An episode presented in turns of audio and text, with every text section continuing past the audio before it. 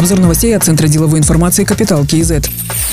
Национальный банк Казахстана принял внеочередное решение по уровню базовой ставки. Она повышена с 10,25 до 13,5% годовых. Ставка по операциям постоянного доступа по предоставлению ликвидности составит 14,5% и по изъятию ликвидности 12,5%. Такое решение направлено на то, чтобы на фоне внешних шоков обеспечить макроэкономическую стабильность и защиту тинговых активов. Банки второго уровня обеспечиваются необходимой ликвидностью, сообщили в Нацбанке. По данным на час дня 24 февраля Нацбанк провел валютные интервенции на 104 миллиона долларов. За эту неделю валютные интервенции составили 137 миллионов долларов. Следующее решение по базовой ставке примут 9 марта.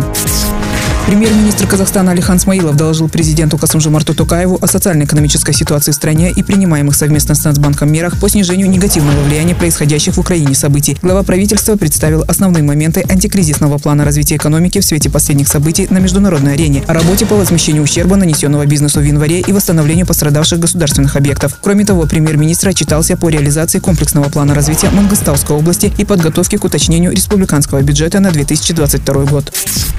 В Алматинской области построят горно-обогатительный комбинат, а специалистов для отрасли будут готовить на базе одного из местных колледжей. Об этом сообщил Аким Алматинской области Канат Базумбаев. По его информации, сингапурская компания намерена реализовать проект по добыче, переработке и обогащению вольфрама. Будет построен горно-обогатительный комбинат. Речь идет о добыче вольфрамовой руды на месторождении Багуты компании ЖТСУ «Вольфрам» мощностью более 3 миллионов тонн руды. Предполагаемый объем инвестиций 94,5 миллиарда тенге. Другим важным проектом является строительство горно-обогатительного комбината «Коксай Мосбел» мощностью переработки 25 миллионов тонн медной руды воды с объемом инвестиций 650 миллиардов тенге. За год Казахстан покинули более 32 тысяч человек. Выбыло больше всего казахстанцев из Карагандинской области. В тройке антилидеров также оказались Восточно-Казахстанская и Костанайская области, пишет аналитическая служба Ренкин Киз. Численность выбывших увеличивается ежегодно. Исключение составил лишь первый год пандемии 2020 за счет локдаунов, закрытия границ и ограничительных мер.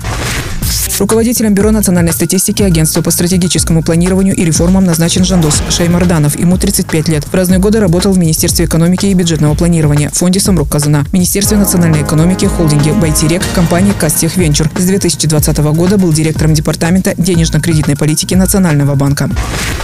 Заместителем генерального прокурора Казахстана назначен Улан Байжанов. В разные годы он работал в Министерстве юстиции, компаниях Казахтелеком, Казмунайгаз, фонде Самрук Казана. Был руководителем аппарата генерального прокурора, специальным представителем Генпрокуратуры в странах Европы и международных организациях, ректором Академии правоохранительных органов. Также занимал должности заместителя председателя правления Казкоммерцбанка, независимого директора Цеснобанка и независимого директора холдинга «Зерде».